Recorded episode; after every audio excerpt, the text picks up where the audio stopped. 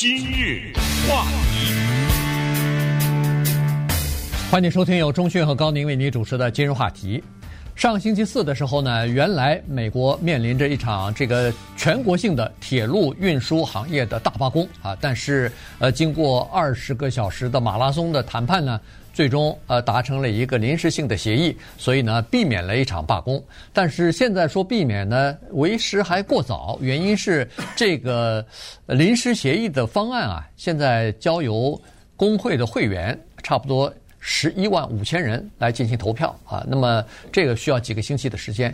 如果投票没有通过的话，那工会还是需要罢工的啊，所以呢，现在工会在呃各个分会吧，在这个呃四大分会呢，在进行各各方面的说明和解释工作，告诉大家呃现在谈到了什么情况，呃争取到了什么样的条件啊，哪些是争取到的，哪些是没办法争取到的等等呃呃等，希望得到工会会员的支持啦。所以呢，这个投票呃在。慢慢的在进行啊，现在还没有完全开始，所以到底能不能够获得通过，这是一个未知数啊，到时候我们就会知道。那么在这个谈判的过程当中呢，我们现在知道的是，呃，可以允许这个铁路员工啊。呃，他们的在未来的五年之内呢，加薪百分之二十四啊，这个是他们有史以来在这么短的时间之内加薪最高的一次。但是除了加薪之外呢，其实工会会员对另外的一个事情是比较在意的，这个就是二零二零年。有的公司是二零二零年开始，有的公司是二零二二年，今年刚刚开始的一个叫做出勤率的政策。呃，这个很多的员工啊，现在对这个事情呢是耿耿于怀。所以今天节目当中，我们就把整个的这个来龙去脉和背后的一些不为人知的事情呢，跟大家稍微的讲一下。对，不要以为好像啊，铁路工人罢工跟我没什么关系啊。但是我告诉大家呢，呃，铁路工人罢工。跟我们有直接的关系。对于我们来说，如果真的全国性的大罢工的话呢，那么首要的就是叫缺货，货架上没有东西了。第二叫涨价，第三没票，因为这个火车、货车和客车这两种都算在一起的。你说我在美国三十年了没坐过火车，有人坐，对不对？那个叫 Amtrak，Amtrak 和美国的邮局是美国的政府的两大的雇主，就是两个大的。雇佣单位之一，这不是之一了，就是这诸多的雇佣单位当中，这是最大的两个，一个是美国邮局，一个是美国铁路，那就属于国家的，它不是私人拥有的。如果这个东西要罢工的话，肯定是大面积的影响。所以为什么拜登火急火燎的出来啊，在上礼拜四简直就是如那个火烧眉毛一样的要灭火，要把这个。停止掉，因为这个对整个的经济现在已经是有疫情啊，有什么供应链的都不一样，所以这个事情呢暂时过去了，但是非常有必要拿它来说点事儿，因为他说的是这么一个关系，叫做劳资关系。劳资关系是绝对的对立的，从人性上来说，就是一方面希望另一方面拿的钱越少，干的事越多越好，同时呢，另一方面呢也需要另外话说我。拿的钱越多，做的事情越少，越好。可是，在这个劳资冲突的背后，有一个第三方，这个第三方是决定这个资本主义制度和劳资关系的，这个就叫做市场。具体来说，就是我们的消费者。你们俩谈不拢，我受害。你看看是不是这意思？所以，在这个问题当中呢，我们一定要理解。那刚才说的，经过这么长时间的纠结啊，他工会和。铁路之间谈不下来的，居然是一个考勤制，这个让我们不明白。就是说，公司的这一个要求和员工对这个要求的反弹，超过了对薪资的要求。也就是说，那个薪资不是我们要罢工的原因。我们常常听到有一些人罢工是要求加薪，他这罢工不是，他这个罢工是我要要要求修改这个考勤制度。那么，于是就回到一个所有的老板可能。比员工更在乎的一件事情，就叫请假。这个事儿啊，对于很多的叫做一个萝卜一个坑的这种公司来说，那是有切肤之痛的。嗯，就是请假是一个非常令人头痛的事情。这就是为什么很多的公司不愿意雇佣女性。得了，您这一怀孕，这可不是请三天假呀，呃，对不对？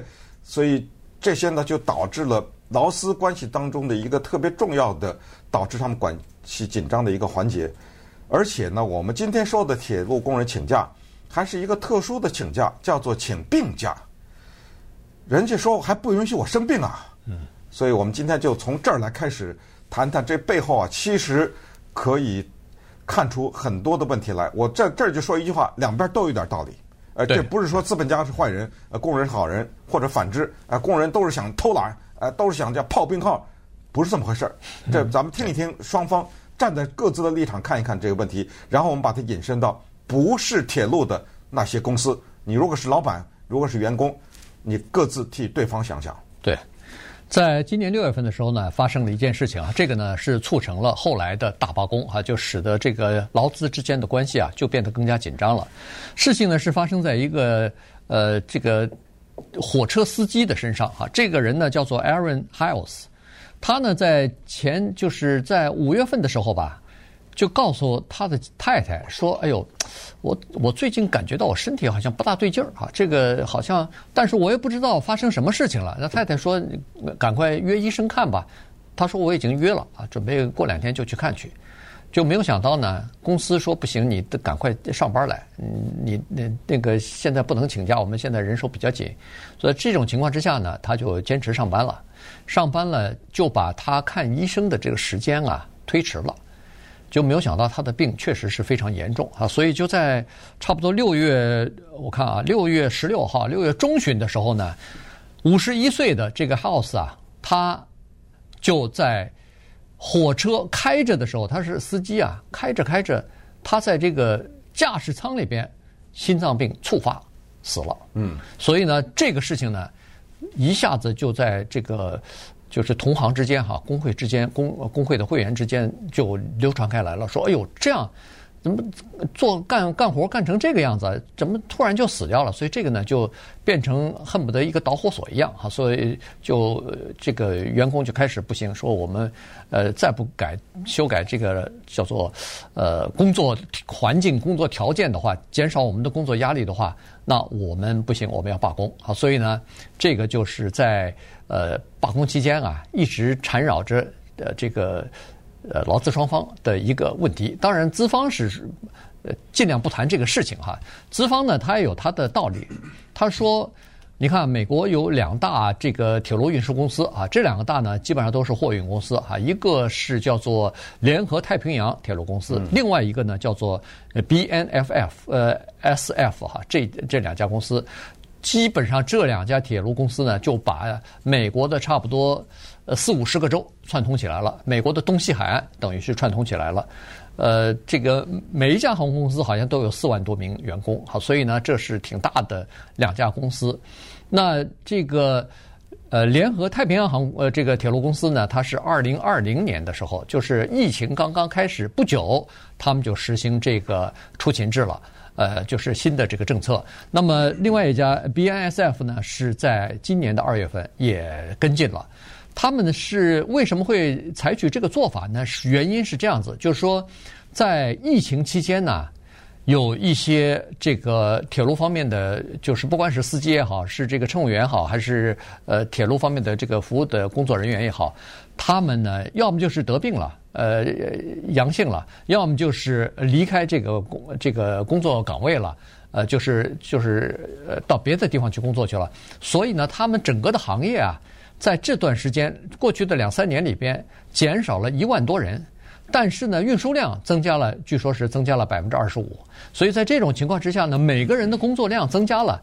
那么为了这个铁路公司的资方啊，为了说不能到时候一请假，我找不着人开铁开这个火车了，所以呢，他们就规定了一个比较严格的按积分制来计算你的这个请假时间，要不要扣钱啊？要不要这个呃最终呃解雇啊？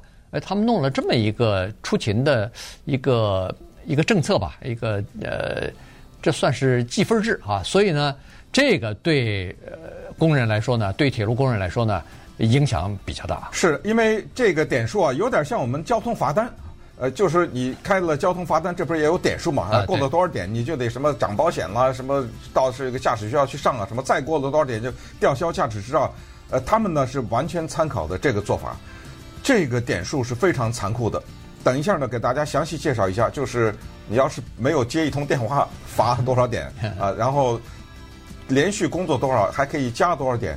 他这个点数呢是完全事出有因的，它这个考勤制度的发生也是有道理的。而这一家公司啊，就刚才说的那个 BNSF 呢，它的那个考勤制比那个联合什么铁路的要严多了，它是特别严格的一个。那它为什么这样呢？呃，工人为什么不干呢？呃，这个里面还是有故事的。今日话题，欢迎您继续收听由钟迅和高宁为您主持的《今日话题》。这段时间跟大家讲的呢是美国的铁路运输系统的罢工啊，这个。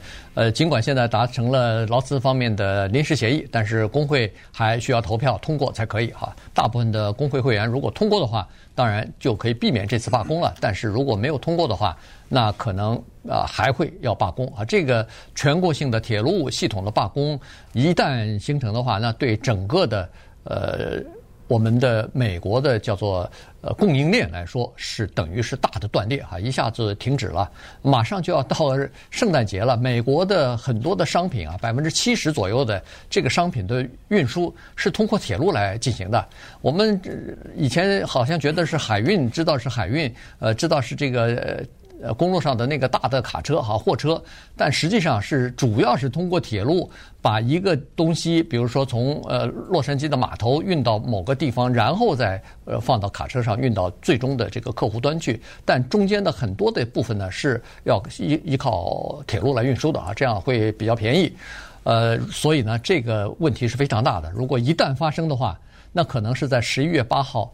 期中选举之前啊，所以那这个问题可就大了。那这个整个的民众的不不满的情绪啊，恐怕更加会呃往上涨哈。所以对整个的呃这个民主党来说，对拜登来说都不是一个好的消息。是。那么铁路罢工这个事呢，它的背景呢，我们再跟大家讲，主要是这样的，就是铁路公司呢，我们就分别来看哈。从老板的角度来说呢，他当然是要两个非常明确的目的。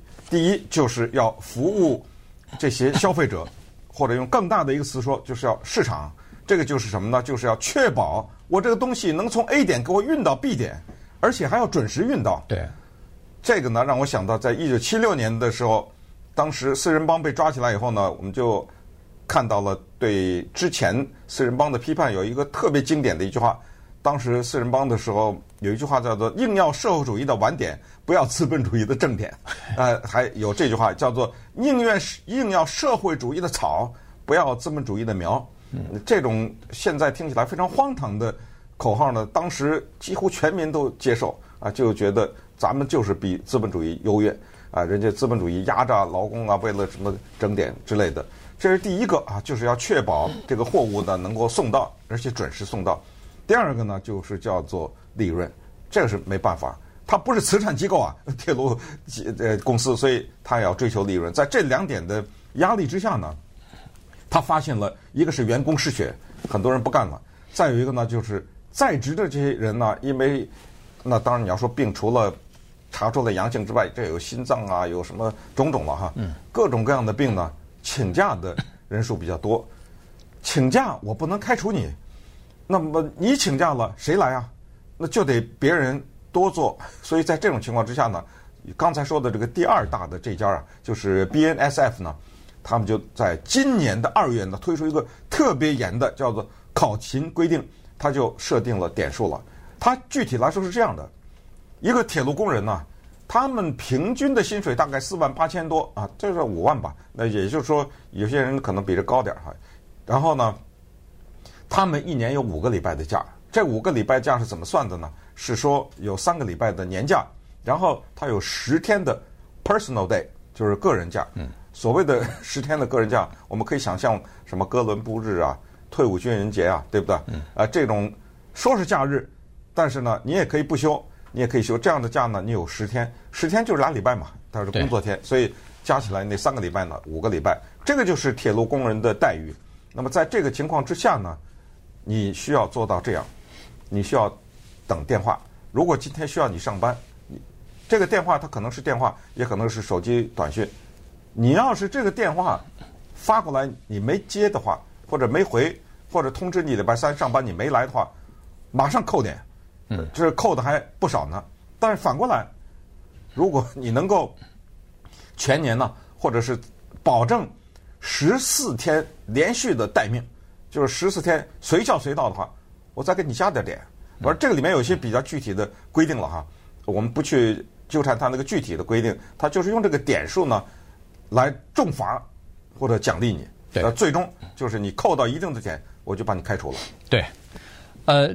这个必须要，我们以前可能不太了解哈。我们必须要了解的是，这些铁路的工人，不管是司机啊、乘务员啊什么的，有很多人是住在乡村地区的。对，因为它不是这个铁路，它每一每一个线路啊，每一个线段啊，它都换一个机车司机，换一个这个呃呃这个车头啊什么的。那这样一来的话，不是就是一段一段接力的话，呃，招工比较好找嘛。如果要是呃，雇的人全部都是纽约的或者是洛杉矶的，那不行啊！那到时候人家回家什么的很不方便哈。所以呢，有些人就只是在比如说只跑其中的一个路段，这样的话可能安排起来比较容易。所以在乡村的这些人呢，是说他们有的地方住的那个呃地方呢比较偏远，他那个信号手机信号本身就不好，有的时候你给他打电话或者发短信啊，他收不到。那对不起，如果你收不到或者没有回信回音的话，十五点十五分扣掉了。他顶多给你两个小时，他在九十分钟到一百二十分钟，你必须不是回电话，你必须得上上班来。对对对，所以也就是说，他给你安排的是在这个时间之内，你是可以回去的啊，到他指定的那个车站可以去上班的。那你可以想象得出来，你不管是参加一个生日 party 也好哈，是吧？婚礼是哎，是参加婚礼也好。或者是在电影院看电影也好，或者你睡觉都不行啊。对，你只要啪一声，我我我相信可能半夜大概不会啊，但是呢，基本上白天的这个时间，您就就是二十四小时，呃，不叫二十四小时，至少十个小时待命吧，十二个小时待命吧。你就这个手机就常常开着，一一收到信息，一看到有人打电话来接了以后，对不起啊，跟孩子说一声生日 party 我不能参加了，呃，赶快的走。然后就走了，就就就就是必须要到这种程度哈，所以这个呢，对一些员工的压力是比较大的。而且呢，还有一个事情我们还得了解，就是说，他如果跟着车到了某一个地方，然后下班了，下班以后他不能回来啊，原因是他怎么回来啊？对啊，所以呢，他只好在中途或者是在他的这个终点站，呃，公司就给他安排汽车旅馆，嗯，休息吧。有可能在那个地方一待待了两天，没有你的班儿，然后第三天安排你回到家了。可是问题，你在外边待的这两天，你没法跟家人在一起，也不算你的上班时间。